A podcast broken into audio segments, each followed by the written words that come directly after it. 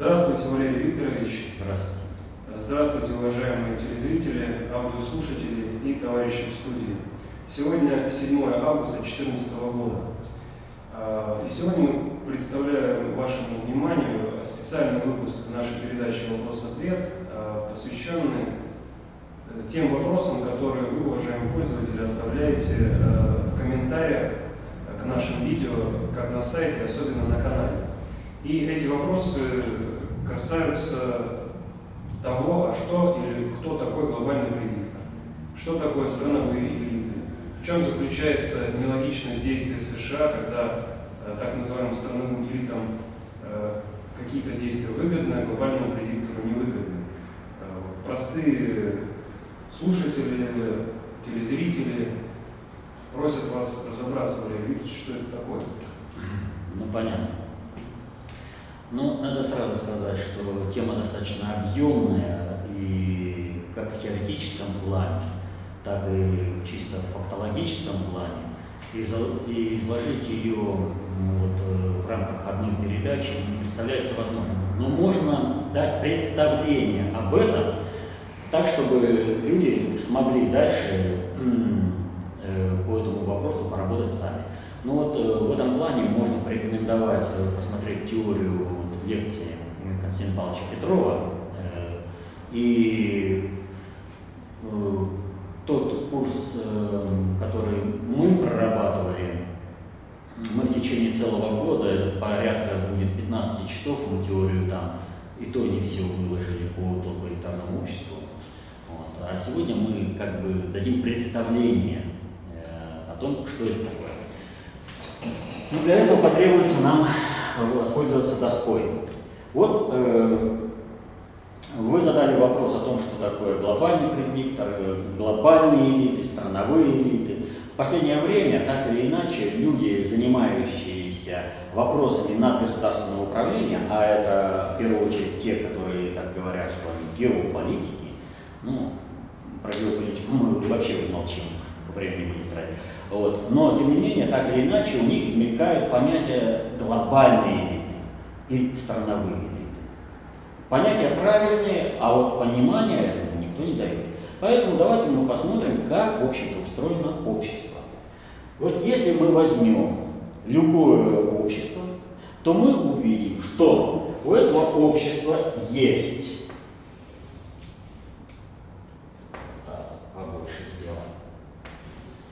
Есть основа. Народ. Над народом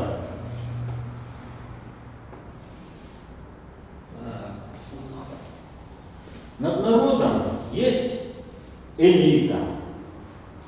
Вот, но если по народу как бы все более-менее очевидно, вот, э, ну в рамках тем более сегодняшнего нашего изложения, то у, с элитой возникает некая такая э, разбалансировка. А кого считать элитой? А кто элита? А место этой элиты? Вот мы гордимся нашими э, какими-то техническими научными достижениями, и мы говорим, это наша техническая элита, наша научная элита. А может ли кто-нибудь, кроме специалистов, назвать представителей эти, этой элиты таких, чтобы ну, Э, которые вот существуют сейчас, не оставшиеся в истории, а которые сейчас. Как правило, этого нет.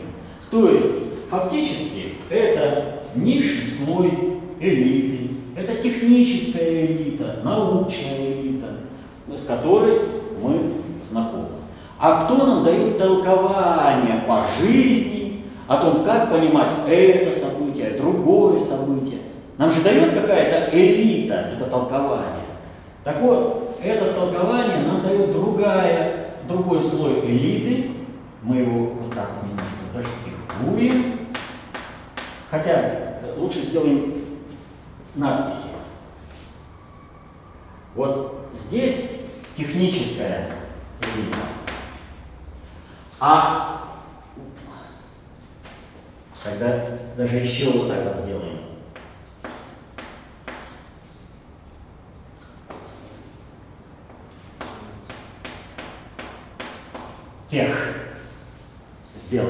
Техническая элита.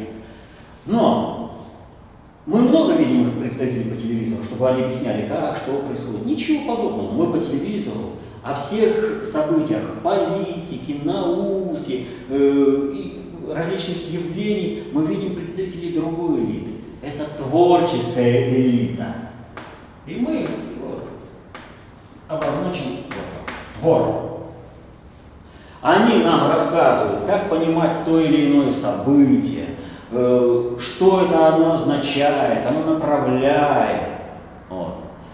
И есть более высокая элита, с которой мы соотносим каждый свой шаг, каждое свое действие. Это финансово-экономическое. Мы, как в личностном плане, завязанные ли на зарплаты, на какие-то потребительские кредиты, мы всегда соотносимся с действиями банков.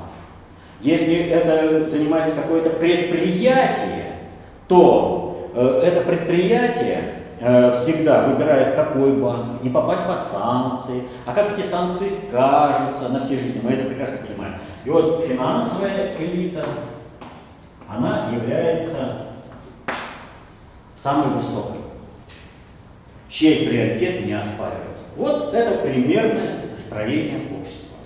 Это строение общества мы видим э, и в трудах социологов, и вообще в общем представлении. Другого ничего нет. И на этом как бы нам говорят, вот это так и больше ничего. Но если человек пытливый, особенно ребенок, который любит, например, читать вестерны или смотрит э, эти фильмы, он посмотрит, а чего-то в этой пирамидке не хватает. Вот если я смотрю какой-нибудь вестерн про индейцев, то там есть несколько иное строение общества. Там есть Э, общество выстроено вот таким вот образом.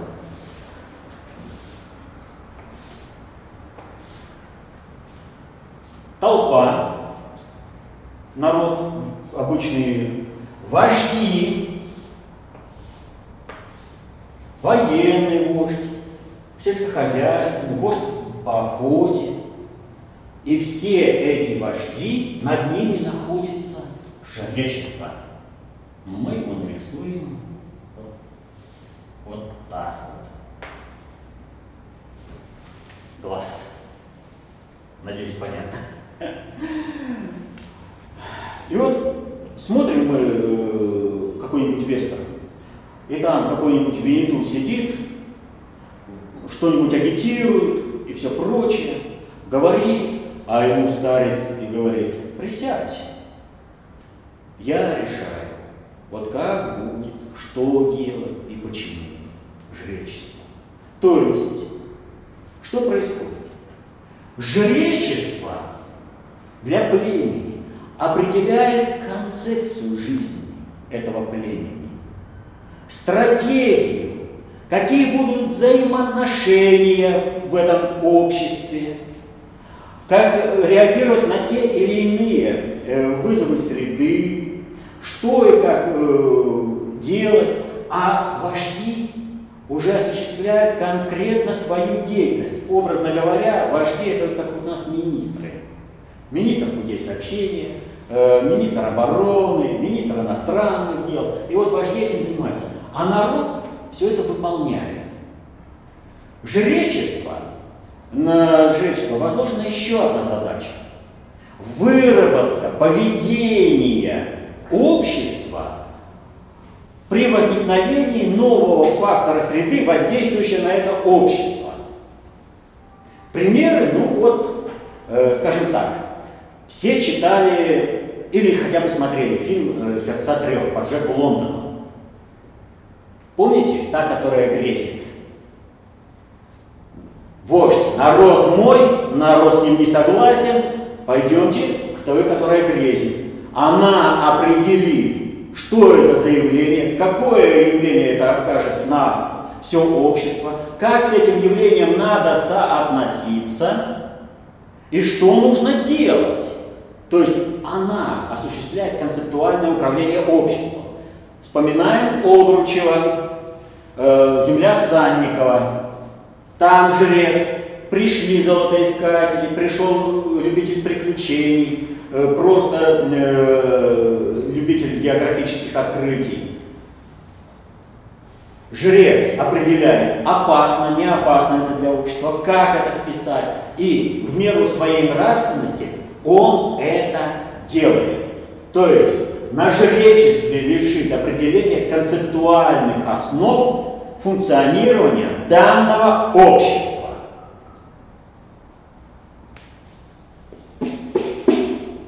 Чего-то в пирамидках не хватает.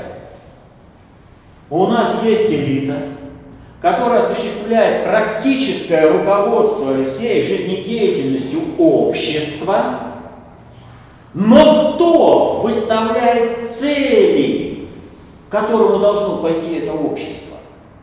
Кто определяет фундаментальные концептуальные основы жизни строя этого общества? Определенные отношения в этом обществе. Каким это общество будет? Ведь смотрите, общество православное одно, общество мусульманское другое, но мусульманское общество оно делится. И мусульмане в Сирии, мусульмане в Ираке, мусульмане в Магрибе, мусульмане в Европе, и у всех разные стереотипы поведения, определяющиеся определенной матрицей. Так кто для государства определяет? Мы видим, что отсутствует очень важный сегмент. Отсутствует жречество, которое вот это все определило. Есть еще один аспект.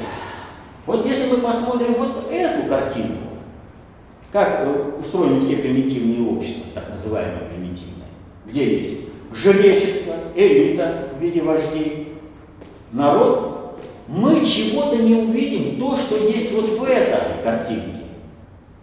А именно творческой элиты. Присутствуют в этих обществах скоморохи, шуты какие-то там, ну, которые лицедеи. Да, конечно. Но где они находятся? Они находятся в самом низу общества. Люди, которые не смогли профессионально состояться так, чтобы приносить пользу всему обществу, они занимаются тем, что они как бы это общество снимают нервное напряжение.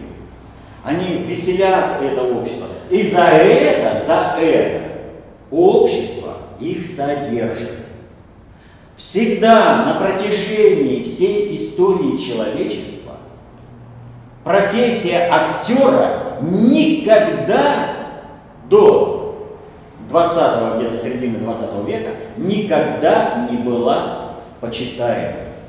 Это всегда было э, одно из низших сословий, э, которое люди не смогли состояться там какими-то ремесленниками и прочим, то есть зарабатывать как-то практическим путем. Они занимаются тем, что изображают, как другие работают, управляют.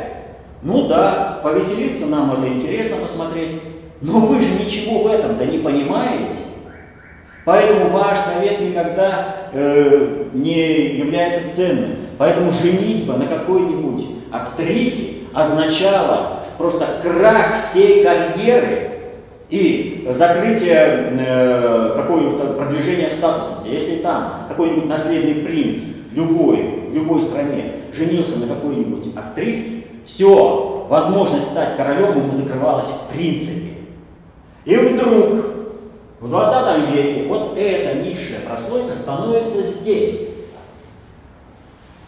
Играть в фильме Екатерину Великую – это не то, что думать и понимать процессы управления, как Екатерина Великая. Сыграть в фильме маршала Жукова, Сталина или еще кого-то – это не значит понимать процессы управления так, как они понимают, а соответственно этому они не могут ничего трактовать. Они играют эти роли согласно написанным сценариям. Поэтому при Сталине, да, нужная обществу профессия. Артисты. Нужно, спору нет. Поэтому, когда дело касается артистической среды, интервью берутся у артистов. Когда шахтеров, в первую очередь у шахтеров. Когда военные среды, в первую очередь у военных. Но каждая эта среда по смежным, вот скажем так, шахтер о военных высказывался только в том плане, в каком эта сфера взаимодействовала с его практической деятельностью. Военные о шахтере или там э, об артистах высказывался только в том плане, когда эти профессии соприкасались в практической деятельности. Но никто по-крупному не высказывался за других. Всегда такие высказывания служили средством коррекции развития каждой профессиональной сферы. И вдруг появляется сфера, которая судит обо всем. Вон посмотрите, на Украине происходит, и находятся всякие эти, фамилии не будем упоминать, вот, которые, ну, очень уж много высказываются всякого разного, а за этим стоит большая кровь. За каждым их высказыванием стоит большая кровь. А понимают ли они, что происходит? Да ничего подобного. Вот эта прокладка целенаправленно создана теми, кто выставляет долговременные цели развития каждого общества, каждого государства, то есть вот, мы сейчас к этому подойдем, создана для того, чтобы технические знания и возможности одних не вошли в соприкосновение с финансовыми ресурсными возможностями других, и они бы между собой не договорились и не смогли бы выработать свою стратегию и свои цели развития общества, так как понимают технари и финансисты. На сбалансированном. У них есть ресурсы необходимые. Вот эта прокладка, чтобы они не смогли контачить между собой. И их создали именно они из каждого телевизора. Не финансисты, они просто, они на Куршавеле или где-то еще там что-то, понимаете? Они вообще небожители. А вот кто высказывается, что делать вот этим и вот этим. Итак, мы понимаем, что любое общество должно обладать в своей архитектуре структуры, жреческой структуры, которая будет определять концептуальные основы жизнедеятельности страны, общества, государства. В каждой стране такое должно быть. Но у нас по факту ни в одной стране мы не можем назвать такую структуру. Ну нет ее. Социология изучает только вот это. Но если в древнем обществе, в примитивных народах эта структура сохранена, значит она должна быть, иначе полная функция управления не сработает. Она должна быть. Кто-то должен нести на себе функцию предсказания. Предикции кто-то должен функцию нести. Определять, какие отношения в обществе будут. Что будут педалировать? Э, гомосексуализм или гетеросексуальные отношения в обществе? На что будет ориентирована вся эта информационное направление, какие отношения будут складываться, какой тип семьи будет складываться, э, какие отношения будут складываться между соседями, между странами и государствами, как эти конфликты должны быть решаемы, где допустима сила, а где недопустима сила, где нужно договариваться. Кто вот это все определяет? Вот. Как эта структура появилась? и как она соотносится с другими. То есть мы должны понимать, что вот это зафиксировать. Вот то, что, о чем мы сейчас все это время говорили, мы говорили о страновой элите. Но вот пока Византия, Россия и Япония друг о друге не знали, они могли строить свои взаимоотношения так, вернее, не строить свои взаимоотношения, они могли жить так, как им заблагорассудится своим частным обществом.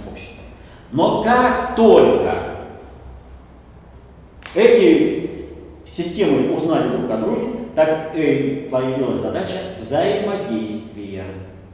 Где и как контачить.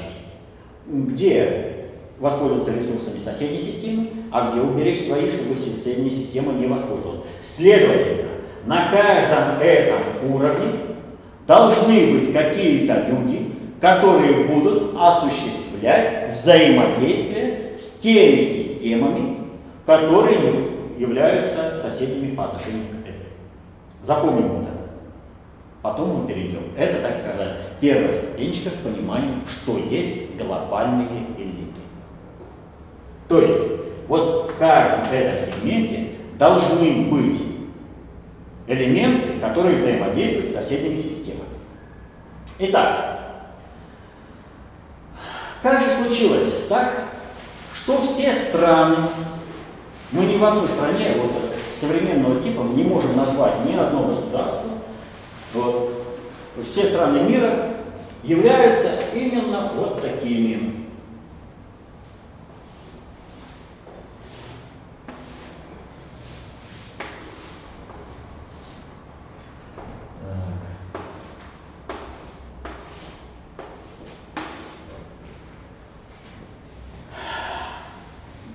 Дело было давно, в Древнем Египте. Смотрит жрец из окна своего храма и видит. Что он видит? Он видит Нил. Узкая полоска плодородной земли. Народа много. Социальные конфликты, социальное напряжение большое. Люди толкаются локтями, огрызаются. Вот если э, в России э, два человека поссорились, э, два соседа, да, они разбежались на соседние э, гектары леса и друг друга могут годами не видеть. Посидел там недельку, подумал, псих прошел, да что я разозлился? Он же нормальный парень, пришел и опять друг друга взаимодействуют. В Египте социальное напряжение сбрасывает небо. Вот смотрит жрец, он определяет долговременную э, стратегию развития общества, и он понимает, земля конечна. Когда-то народа будет столько, что вся планета будет заселена, как Древний Египет. Но человечество живет, для жизни ему нужны ресурсы. Ресурсов в Древнем Египте не хватает. И более того, они обладают знаниями о предыдущих эпохах, и они знают, что, на территории Сахары когда-то были цветущие зеленые леса. В результате человеческой деятельности там стала пустыня. Соответственно, этому значит, что где-то кто-то может построить свою человеческую жизнь таким образом, что цветущий край однажды будет превращен безжизненную пустыню. И у жреца стоит задача, как бы сделать так, чтобы взять под контроль ресурсы всей планеты и не допустить расходования этих ресурсов бесцельно, сохранить их до того времени, пока э, э, жречество и те, кто нужно, живет на планете. Поэтому им нужно определить стратегию, как захватить эти ресурсы, и определить стратегию, концепцию, как эти ресурсы расходовать, сколько нужно будет населения для поддержания комфортного э, уровня жизни. Вот, тем, кто поставил эту задачу, вот, чтобы этого хватило как можно дольше. Все стратегии о золотом миллиарде, о золотых 500 миллионах растут именно Но вот если одно общество такое соприкасается с другим обществом, вот точно таким же, то встает вопрос,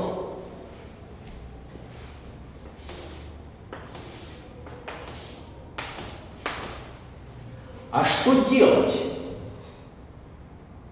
Как нам захватить вот эти ресурсы? Значит, нам нужно захватить управление элитой и толпой. Значит, функция предикции, осуществляемая жреческой структурой другого общества, должна быть ликвидирована. Как? И была разработана система. Значит, нужно ввести в это общество инородное тело, которое бы смогло ликвидировать жреческую структуру данной страны. Но куда мы можем вести это инородное тело? В жречество. Оно само осуществляет э, функцию обеспечения безопасности государства. В элиту. Но какая элита э, подвинется просто так и примет кого-то? Для того, чтобы элита это приняла, нужно, чтобы жречество эту элиту приняло. Остается один вариант в толпу. Но и в толпе ведь тоже ремесленники, все прочее. Куда вбрасывать в толпу? Остается один вариант. Нужно бросить туда это инородное тело, где оно не будет считаться вражеским, его не будут идентифицировать как угрозу, но оно сможет реализовать это вторжение. То есть вот отсюда должно сюда быть брошено нечто, что толпа, которая здесь, не будет считать угрозой. Для древнего общества этим нечто всегда являлась одна категория граждан. Это рабы. Это говорящие орудия.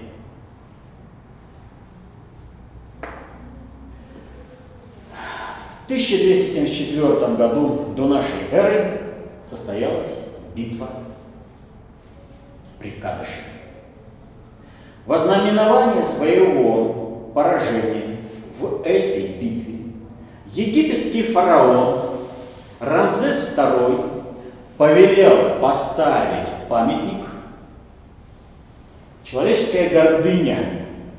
Вот если бы он этого не сделал, гораздо труднее было бы идентифицировать. А вот ему хотелось похвалиться тем, что же он такое шикарное сделал. И он в Луксоре, в храме, поставил памятник, на котором есть надпись, это обелиск, в общем-то. Все думают, что в битве при Кадыше хетты победили меня, но последующие три тысячи лет покажет, что Хетов победил я. Хочется ему. Я победил. И вот в этой ситуации, кстати, лежит начало трагедии белого движения. Это если применительно к России. Что же произошло? А произошло то, что хетты при битве при Кадыше взяли очень много рабов. Они взяли различных э, воинов, там прочее, и просто много рабов. А рабы эти были храмовые. Кстати, более подробно, как формирование инструмента э, вторжения, это Синайский торпоход, работа внутреннего предиктора. Вот. Э, Рабы эти были храмовые. Что означает эти храмовые рабы? Вот уже речество. Находятся в услужении рабы, которые уже в силу своего положения обладают более высоким уровнем образования и наработками определенными, тех, наработками определенной технологии знаний о управлении обществом. Но ну, они рядом с, со жрецами что-то видят, что-то уже по своему факту. Если их обучить еще специальным образом, что и было сделано в результате Синайского похода, так называемого, когда вывели храмовых евреев э, в пустыню Синай, которую можно пересечь за две недели на верблюдах, они водили их там 42 года, вот. За эти 42 года, ну, там были и восстания и все прочее. Вот. Что произошло? Э, что было сделано? Когда туда вывели, старые немощные умерли, соответственно, детям невозможно передать э, свои знания. А э, подрастающее поколение, тем более подвергаемое процедуре обрезания, они каждый день проходили по одной.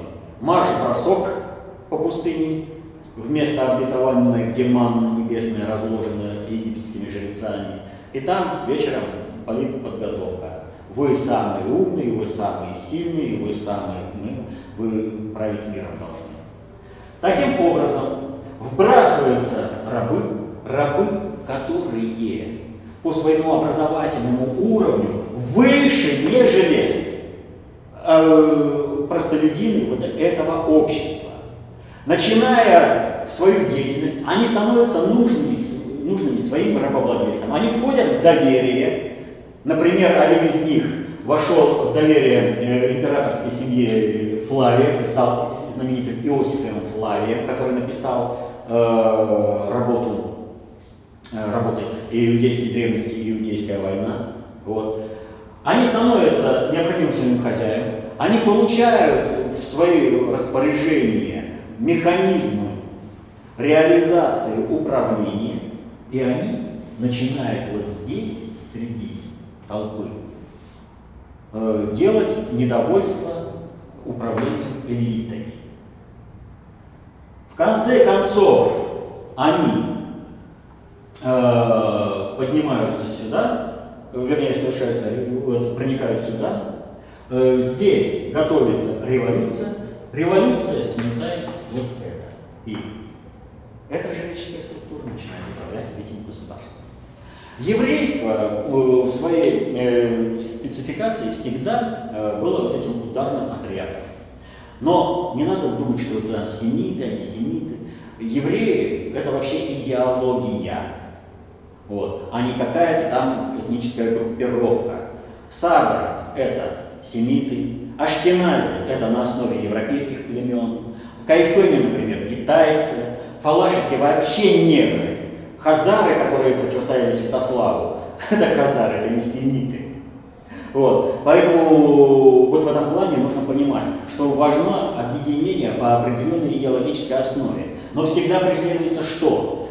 Евреи должны жить в гетто. Гетто позволяет, это гетто, это э, система культурного обособления евреев, которая позволяет им давать более высокий уровень образования своим людям, вот, э, будущим кадрам революции, и э, начатки знания управления. На основе чего они всегда становятся вот на голову выше здесь и могут конкурировать с этими в знаниях управления. И, и э, что касается профессиональной спецификации, то еврейство это всегда производство одежды, обуви, это э, фармакология, это адвокатура, это производство предметов роскоши, ювелиры и это финансисты. То есть все специальности, которые дают прямой выход сюда, в элиту. Посредством сначала профессиональной деятельности, а потом, возможно, и посредством различных браков и получения э, как барон. Да? А еврей э, просто присвоили звание барона. Все, он стал в элите. Так вот, Причина нестроения в России началась 23, если не ошибаюсь, января, декабря 1791 года, когда императрица Екатерина II подписала первый указ о том, что создается черта оседлости, проживания евреев, когда было создано гетто внутри России. Вот когда началась подготовка российской революции. Александр II, э, период, э, там я сейчас точно э, вспомнить, ну неважно, до 1880 года, особенно указ 1880 года, позволяющим э, простым евреям выходить э, из общины и жить отдельно, он э, фактически разрушит эту черту оседлости, и за это его приговорили. И в 1881 году его казнили. Организаторами его убийства оказались евреи, а большинство конкретных исполнителей тоже евреи. С чего это они вдруг, когда говорят, вот нас там гетто, нас там все э, затирают. Дело в том, что именно там, в культурной среде, можно было воспитать еврея, кадрового революционера. Всякая революция требует денег. Э, для того, чтобы провести революцию, так называемое народное восстание э, во Франции в 1789 году, э, англичане истратили 24 миллиона фунтов стерлингов. Вот. О чем было прямо заявлено премьер-министром Питом в британском парламенте. Это колоссальная по тем временам сумма, но эта сумма ничто, если бы французскую империю Э, французское королевство, которое тогда раскинулось на, на, не только в Европе, но и в Америке, вот, а э, ее бы сокрушить нужно было военным путем. Военным путем затраты были бы гораздо э, сложнее. А вот э, совершить революцию, народное восстание можно. И поэтому, вложив определенную сумму, э, свергли. Кто сверг короля? Свергли элита, которая потом погибла в результате кровавой чистки. То же самое и в России. Вбросили сюда черта оседлости, которая готовит кадровых революционеров, которые не идут э, на соприкосновение с местным населением и являются всегда кадровой базой революционеров, но и обладают необходимыми знаниями. А когда нужны профессиональные навыки, они идут э, в общие учебные заведения вот, и получают их там. Обладая финансовыми ресурсами, они конкурируют с элитой. Вот Э, надо отметить следующее. Всякий инструмент, э, он имеет основу, в своей основе тупица. Долго топором рубишь, рубишь, его надо заточить. Так и еврейство. Созданное один раз, оно не могло бесконечно, одинаково эффективно работать на продвижение политики глобализации по целям глобального предиктора. Его нужно было постоянно подтачивать, точить. А что это означает? Почему она тупится? Ну, люди э, работают среди других людей, они видят, что они такие же просто обычные труженики, они не видят э, конфронтации с людьми, и они начинают ассимилироваться с этими людьми. Потому что, еще раз повторю, еврейство по своей основе это банда, а не национальность. Поэтому вот большое дело существования государства Израиль, когда евреям позволили наконец-то стать народом. Вот. Но это опять же большая тема. Э, так вот, э, применительно к России, э, Александра II казнили за то, что он попытался ликвидировать черту оседлости, и дальше был Александр III, который 1 июля 1871 прошу прощения, 1887 года подписал указ о кухаркиных детях. Вот этот указ о кухаркиных детях можно в полной мере назвать приказом по организации государственного переворота революции 1917 года. Не кто-нибудь, а именно Александр III, которого считают суперпатриотом, создал основу этой революции. Согласно указу о кухаркиных детях, был введен имущественный ценз, который ограничил возможность получения адекватного текущей обстановки образования неимущими слоями. Тем самым Российская империя лишилась одномоментно кадровой базы управленцев, своей национальной кадровой базы. Что касается вброшенного инородного тела, то оно получило категорическое преимущество. Хотя говорят, там вот, неимущие первые, э, первые гильдии, купцы и все прочее. Как это решалось? Очень просто. У Лескова есть э,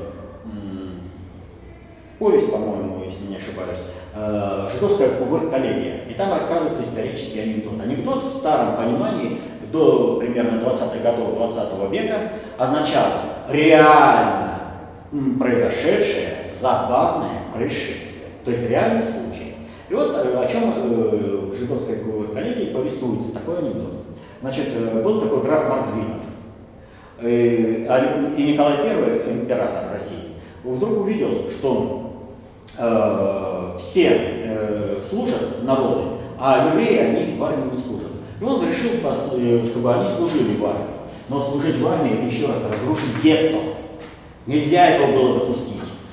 И вот э, Николай I, значит, вообще проводит Государственный совет, и все говорят, что не надо служить э, евреям в армии, а Мордвинов говорит, надо. И тогда через бедного родственника, который умолил, значит, говорит, ты, прими евреев, они тебе скажут два еврейских, э, жидовских слова, ты в ответ не скажешь ничего. Вот. Но за это я э, буду евреями облагодетельствовать, они немного денег дадут, я решу свои экономические проблемы. Но какой подвох может ожидаться от того, что тебе придут, скажут два слова, а ты не скажешь ничего, никакого. Ну и Мордвинов согласился. Пришли к нему в назначенный час евреи, принесли три бочонка селедки, вот, поставили перед ним и сказали, берите, молчите, развернулись и ушли. Посмотрели, а эти бочонки зеленые, э, оказались набиты не селедкой, а золотыми монетами. Доверу, все три бочонка. Ну что, граф Мартвинов человек честный, приехал на следующий государственный совет, и все доказывают, что евреям служить не надо, а э, Мартвинов молчит. И его э, Николай I спрашивает, а что это граф Мартвинов-то молчит? А он говорит, так я там продался, чтобы не это сам. Как? Не может быть. Он говорит, да как? Вот взял у них три, пришли мне, говорит, евреи, сказали, поставили три бочонка с золотом, сидел, сказали, берите, молчите. Но я деньги взял, теперь вот ну, молчу, чтобы ни одного слова про... И тогда Николай Первый сказал, говорит, это ж сколько они вам за молчание заплатили, сколько же они тогда заплатили всем, чтобы эти отстаивали, что евреям служить не надо. Вот. И подписал указ, по которому евреи должны служить. Я это к чему рассказал? Указ имущественного центре Александра III ударил только по простонародью России и лишил императорскую Россию своей национальной кадровой базы, многонациональной кадровой базы. А евреи профи... возможность получения профессии решали посредством денег. Все спокойно решали. И они воспроизводили из своих кадров столько, сколько надо. Пришло время, и э, в России совершилась революция. Кто ее совершал? Члены императорской фамилии. Элита совершала февральскую революцию. Именно она продала интересы России. Она украла победу, сейчас вот Первая мировая война, сто лет. Кто украл? Не большевики украли, украла элита императорской России. Она скинула императора, она э, потом довела страну до гражданской войны и тем самым опустила Россию. А что произошло в России? Белое движение. А случилась следующая вещь. Вот отсюда кадры пришли сюда. Они подготовленные, они знающие, они умеющие. Их целенаправленно к революции готовили. Они захватили командные посты. Но безнадеги вообще надо полагать в любом обществе множество. И пока не будет организации хорошей, не будут вложены большие деньги, ну, напечатать простую, напечатать простую прокламацию, распространить, довести, это тоже деньги. Вот. А нужно тебе содержать кадровых революционеров, тебе нужно двигаться Э, в плане захвата власти, входить и покупать элит и все прочее. Вот. Это требует больших денег. Эти деньги были только вот здесь. У народа что было? В результате революции 1905 года, когда народ не поддержал революционеров и сказал элите той, да, вы, не, вы недовольны качеством вашего управления, вы страну доводите до ручки, улучшите качество управления, тогда народ вас поддержит. В 1905 году народ поддержал царя. Революция не произошла. Но через 12 лет народ сказал, вы не выполнили общественного запроса. Вы страну окунули в войну, которая нам не нужна. И вы доводите страну вообще до ручки. Вы погубите страну. Потому народ, как только появилась, появилась возможность, вступился вместе с ними в революцию. Но командирами были-то они. Они использовали объективные сложившиеся обстоятельства революционные для того, чтобы совершить прорыв. Но народ формировал большинство, большевики. И получилась определенная ситуация, когда профессиональные революционеры в плане управления будущего страны да, стали конкурировать с выходцами из народа, с большевиками. Что видела элита? Она видела присутствие вот этих. Она видела их террор по отношению к себе. И в белом движении присутствовало очень много. Кстати, в гражданской войне очень трудно разобраться со стороной, в которую надо прийти. Очень много играют личностные отношения, о том, как разные люди э, оказываются не в том лагере. Хорошо показывают фильм э, «Вечный зов». Помните, да? Вот. Когда хороший парень оказался в банде, а потом отсидел, и только во время Великой Отечественной войны выяснилось, кто из них кто. Кто старший брат, а кто младший брат, кто за страну, за людей, кто человек, а кто бандеровец. Хотя и в Сибири жил. Вот. Так вот, Белое движение, надо сказать, офицеры следующим образом разделились на три части примерно. Э, примерно где-то по 600 тысяч. У красных, белых и не участвующих нигде. Примерно по 600 тысяч. Сказать, что все хорошие ушли к красным, нельзя. Да, там были Бурсилов, но там был и Муравьев. И много еще чего. Сказать, что все плохие ушли к белым, тоже нельзя. Там были Э, этот, э, Краснов, но там был и Антон Иванович Деникин, там был, э, были другие офицеры, и даже генерал-вершитель Слащев, ставший прообразом генерала Хлудова в романе «Бег» Булгакова.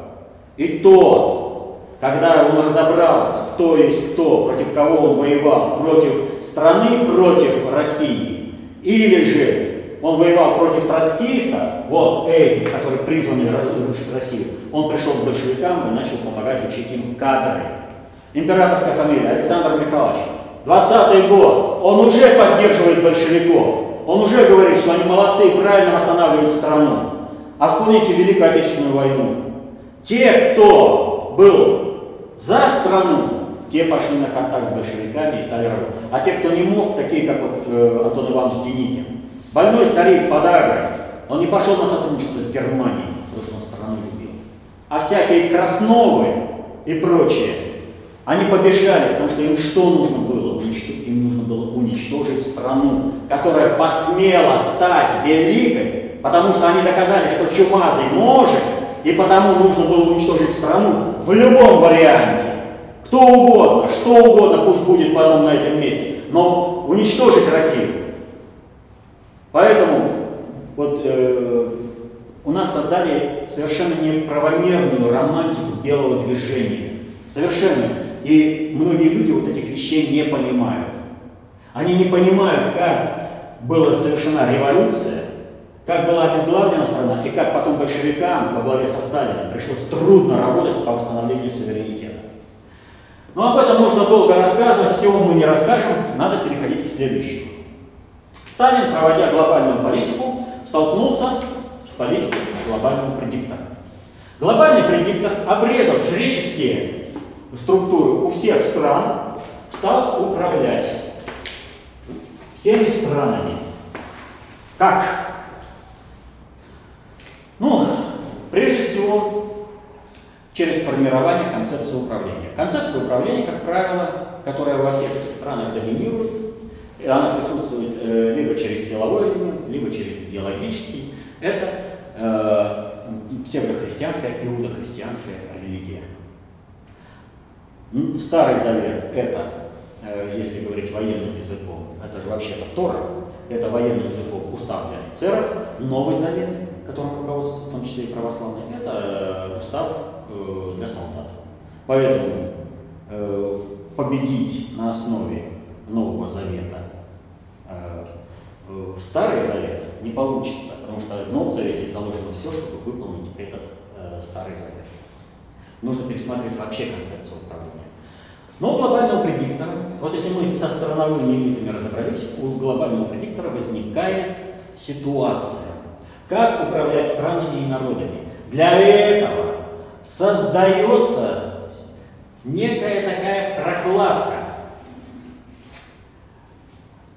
из надгосударственных систем управления, которые еще называют это, надгосударственными системами э, согласования и управления. То есть там происходит это Бильдербергские клубы, комитеты 300, масонские ложи, что угодно, понимаете? Это целый спектр. Э, по структуре глобального предиктора у нас была целая лекция, мы это разбирали. Вот всего говорю, за такое короткое не страшно. Так вот, но кто состоит в этих комитетах 300, а состоят представители вот этих элит. То есть по концептуальным основам необходимо вот этому, а эта основа составляет 358 семейств мира, владеет половиной богатства мира даже 60%. И сейчас выявили, что 176 корпораций контролируют практически всю экономику мира. Это вот отсюда, через другие корпорации. Они через эти системы согласования, в которые, например, от нас входит э, Чубайс, где-то там он в комитете 300, по-моему, или сидит, да? Вот. Э, там э, в других масонских ложах, они вот здесь проводят эту для того, чтобы они, национальные представители, работали, их вытягивают во всякие довосы и прочее, где им проводят э, политинформацию, что нужно, как делать и куда ориентировать. А кто им проводит? А им проводят те, кто формирует над государственное управление, те самые наследственные финансово-олигархические структуры, 358 семейств мира – от древнеегипетского жречества. Они формируют. А как они управляют? Очень просто. Приезжает, например, какой-нибудь Чубайс, он важный, он заседает. А у него на побегушках там технический специалист, выходец из этих 358 семейств, имеющий корпоративный интерес по отношению к этому. Но по глобальному предиктору там надо еще понимать, как формируется периферия глобального предиктора и, собственно, вот эта структура глобального предиктора. Вот. Так вот, на, над национальной элитой, над национальной элитой являются как раз глобальные элиты, являются как раз представители вот этих 358 семейств, а также люди, работающие на их интересы, внедренные в государственные системы управления. Поэтому государственный институт Соединенные Штаты, посол Соединенных Штатов э, Пай на Украине, ему Госдепартамент США, который возглавляется, обязательно возглавляется э, представителем наднациональной э, глобальной элиты, Дает один приказ, он его выполняет. Но в практической-то деятельности у глобальной элиты нет столько специалистов заместить в каждой стране всех э, технических специалистов, начальников управления и все прочее. Тем более их же надо выдергивать, вот отсюда вот надо выдергивать людей, которые будут вот здесь, в надгосударственных системах, получать эти э, рекомендации. Следовательно, нужно работать со всеми, кого-то двигать. А тот, руководствуясь своими страновыми интересами, представлениями своего странового, э, страновой элиты, он дает по эту другую команду. И тот ее выполняет. Потому что это один госдепартамент, это его прямой начальник. Он не может структурно не выполнить. Вот где происходит рассогласование. И поэтому такая нелогичность.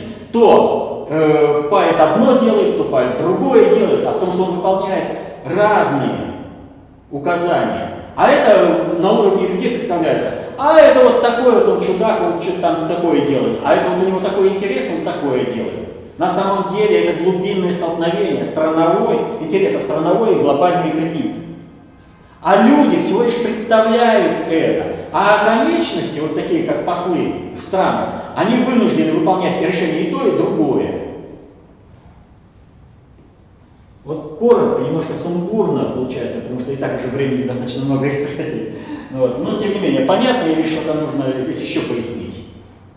В над, именно в наднациональных, глобальных элитах. Потому что я думаю, что со страновой элитой мы разобрались. Она не имеет никакого управления, она управляется на уровне концепции, которая представлена, скажем, э, э, в псевдохристианстве. Она за счет э, мировых систем согласования и управления вписывает свою страну так, как она понимает по своим интересам в соотношении с другими странами, но отсюда идет диктование общих правил с наднациональных элит а они проводят интересы глобального управления, глобального предиктора. Кстати, в этом отношении сразу хочу сказать, вот э, есть такое понятие, как конспирология. Конспирология всегда ищет структуры. Но с, э, в данной ситуации э, очень и очень э, проблемно найти структуру. Есть структурный заговор и бесструктурный заговор. Вот с момента, когда вброшено вот сюда инородное тело, которое будет совершать, скажем, Октябрьскую революцию или Великую Французскую революцию, проходит даже не десятилетия, столетия. Бесструктурный заговор есть, а структурно он реализовался только лишь в 905-917 году. Я народовольцев уже не беру, и там была как бы э, подготовка притирка структуры, какой она будет. Вот, то есть искать структуру в самый последний момент уже бесполезно. Повторю, если бы Александр III не подписал бы вот этого закона о кухаркиных детях в 87 году, в 1887 году, то революцию можно было бы избежать, поскольку бы национальные кадры готовились бы. Плохо или хорошо, но они готовились бы. И не было бы постоянного ухудшения качества управления со стороны государственного управления, со стороны государственных элит, на которые воздействовали путем подкупа про графа Мартвинова. То, что нужно, мы проводим, то, что не нужно, мы не проводим. Николай II пишет телеграмму срочную Витте. Не подписывать э, мирный договор э, с Японией, не капитулировать. Витте подписывает, капитулирует, кстати, выходец вот отсюда, вот, получивший за деньги профессиональную, профессиональную спецификацию, необходимую для государства здесь, и вышедший на государственное управление к царю. Ему пишет, не подписывай, а он капитулирует, отдает пол Сахалина и все прочее. Царь его наказывает? Нет. Он его повышает. Почему? А потому что уже все зацепилось. Пока заговора никто не видел, пока он был бесструктурный, уже все метастазы проникли во все слои общества. И царь уже не мог наказать Витте, которого ему назначили в премьер-министры. И царь не мог защитить Столыпина, какой бы там ни был там Столыпин, да? Но он представитель национальной, страновой элиты. Его ликвидировали, а вместо него Витте.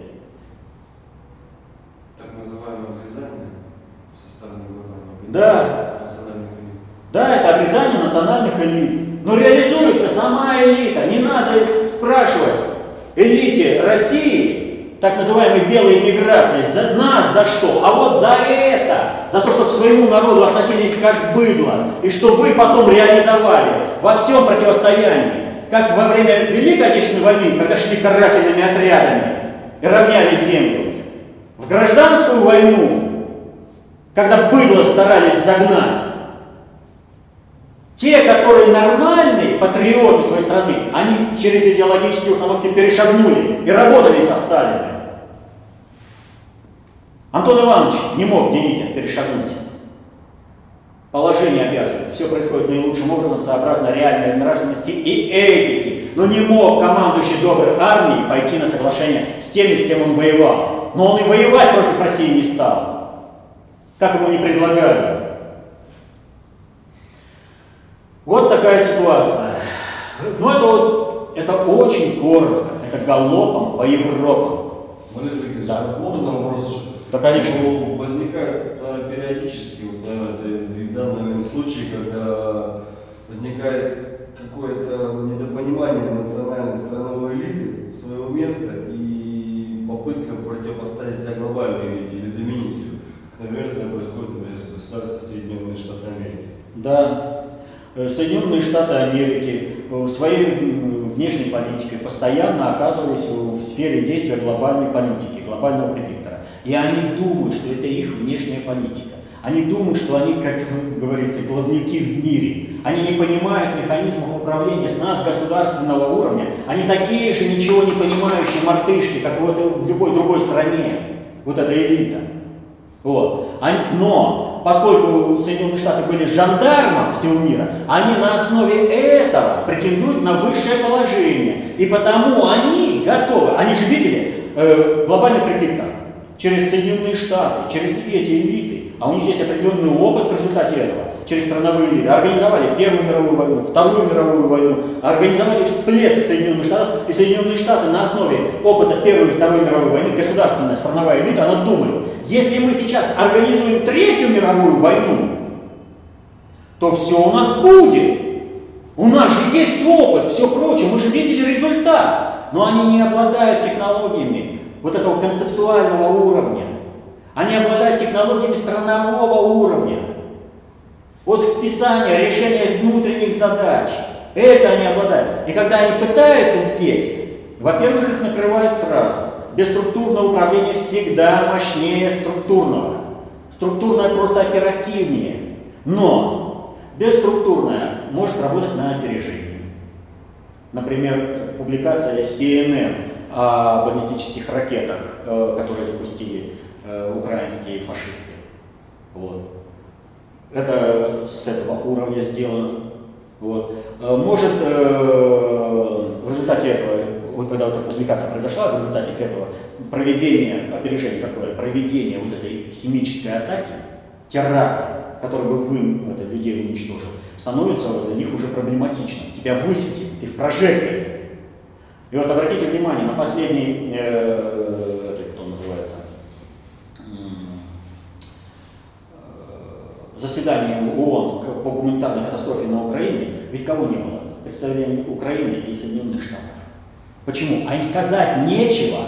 Врать они уже, ну они забрались до такой степени. Они вообще вот э, ставят всему миру такое. Мы сильные, и поэтому вы вообще должны считаться с нами так, э, по факту того, что мы есть. И вот мы сказали, что мы будем делать так, а вы уже сами придумываете оправдание, почему мы правы. Это бессилие страновой элиты. Это, Истерика. понимаете? Вот почему сейчас все смеются над Псаки, над Харф, над э, представителем Белого дома? Да потому что позволено. Раньше, какую бы они дурь ни несли, все выслушали и ушли спокойненько. Великий этот, сказал, поэтому нельзя. А сейчас что происходит? Им постоянно Associated Press, инструмент глобального предиктора, его информационная среда. Они формируют эту информационную среду, понимаете? И в результате этого что получается? Анна Псаки или там Харф могли, хотели бы, может, что- что-то возразить, но им систему образования сделали такую, чтобы они никогда не стали конкурентами вот здесь. Они ничего не могут ни в государственном управлении без этих подпорок, ни в надгосударственном управлении. В этом отношении очень много таких вот у нас, э, когда вот говорят, ну почему вот они, элиты, э, вынуждены, э, вернее не вынуждены, а так вот служат и соотносятся с глобальным управлением, там, с надгосударственным управлением, там, Соединенных, идут на поводу Соединенных Штатов и все прочее. Но нужно понять простую вещь. Элиты, которые управляют государствами, не обладают знаниями об управлении государствами в долгосрочной перспективе. И им поэтому очень важно выставление ориентиров хотя бы лет на 500, о чем Девятов постоянно говорит. «О, Они там на 500 лет планируют. Кто тебе мешает планировать? Изучает э, законы управления. Путин почему эффективен? Да потому что он управляет с перспективой на тысячелетия вперед. Был такой у нас премьер-министр э, Виктор Степанович Черномырдин. Утверждали очередной провальный бюджет в Госдуме. И он там, да я вам любой план до 3000, до 3000 года напишу. Вы мне скажите, что делать сейчас. Да если ты не знаешь, в чем у тебя цель в 3000 году, ты никогда не будешь знать, что тебе делать сейчас. И все страновые элиты, они сейчас, они здесь, они как здесь прыгали. Понимаете? Вот они пока скачут, чтобы доказать, что они не москали. В этом все их управление сводится. А эти только управляют, они осуществляют вброс, вброс информационный. Они каждый раз меняют информационную среду, в которой вот все эти элиты оказываются недееспособными. Почему? Техники не понимают, почему их разработки никому не нужны и не финансируются. Они могут это сделать. Э, финансисты не понимают, почему они должны в технарей вкладываться, а эти, отобранные на всяких евровидения, Кончиты Вуст, формируют общее направление, когда, например, на Украине не понимают вообще, зачем она нужна, эта промышленность. Или как э, это было э, среди бандитов в Чечне. Зачем промышленность нужна? Автоматы их так будут, телефоны их так будут. Они с неба материализуются сами. Вот, да. Вот они не понимают, им нужно вот разрушить Донбасс, да? А потом будет счастье. Да не будет, у них промышленность разрушишь, не будет у тебя основы конкурировать с другими вот такими объектами, тебя подавят. Вот о чем идет речь. То есть страновые элиты не обладают необходимыми знаниями. И поэтому они, тот, кто понимает больше, может ими управлять. Почему Путин конкурирует с глобальным предиктором? Потому что он ну, у него нет таких надгосударственных институтов, он только сейчас создает ПРИКС, там, например, да, вот, э, Евразес, вот. Он создает э, эти вот э, э, надгосударственные системы управления, согласования и управления. Вот. Он борется, он выбрасывает определенную информацию, которая разрушает информацию вот этих и показывает вот этой элите. Необходимо сопротивляться этой информации. И, соответственно, этому на государственные институты, комитеты 300, э, римские клубы, бильдербергские клубы и все прочее, становятся недееспособными. Они рушатся в своей дееспособности. Но вот всего вот этого не расскажешь. Я повторю, вот то, с чего я начинал. Мы 15 часов только вот это вот, то, что я сейчас рассказал, за сколько там, за час, да? Мы 15 часов вот это э, рас, рассматривали только теорию, можете посмотреть э, видео семинаров. А что касается глобального предиктора, ну вот в вопросах-ответах я там старался вот это все раскрывать. Вот. Ну нет, э, вот не могу я никуда отослать, э, чтобы вот сказать, вот там почитайте, вот сказать, э, вот эта информация есть в работах внутреннего предиктора, да? Ну вот сказать, э, читайте работу внутреннего предиктора, вы там все и найдете, но это как бы не уважать людей. По той простой причине, сколько книг надо прочитать, что надо вылавливать самому, да? И как тогда? А книги, вот мы всегда, обратите внимание, даем не больше двух книг. Мы экономим время людей, чтобы конкретно они информацию получили сразу целенаправленно. Что касается по глобальному предиктору, ну по глобальному предиктору вот могу порекомендовать только, опять же, обратиться к тем вопросам-ответам, где мне эти вопросы задавали. Вот, я на эти вопросы отвечал. Вот, ну, если есть, так скажем, интерес, э, вот если кто-то возьмет, все это распишет, пришлет нам, мы можем отредактировать, добавить туда фактологической информации, поправить теорию, потому что когда излагаешь устно, это немножко не то, что нужно более четко изложить письменно. Вот поправим эту теорию, будет э, методическое пособие по глобальному предиктору его управлению. И тогда будет легче работать с работами внутреннего предиктора.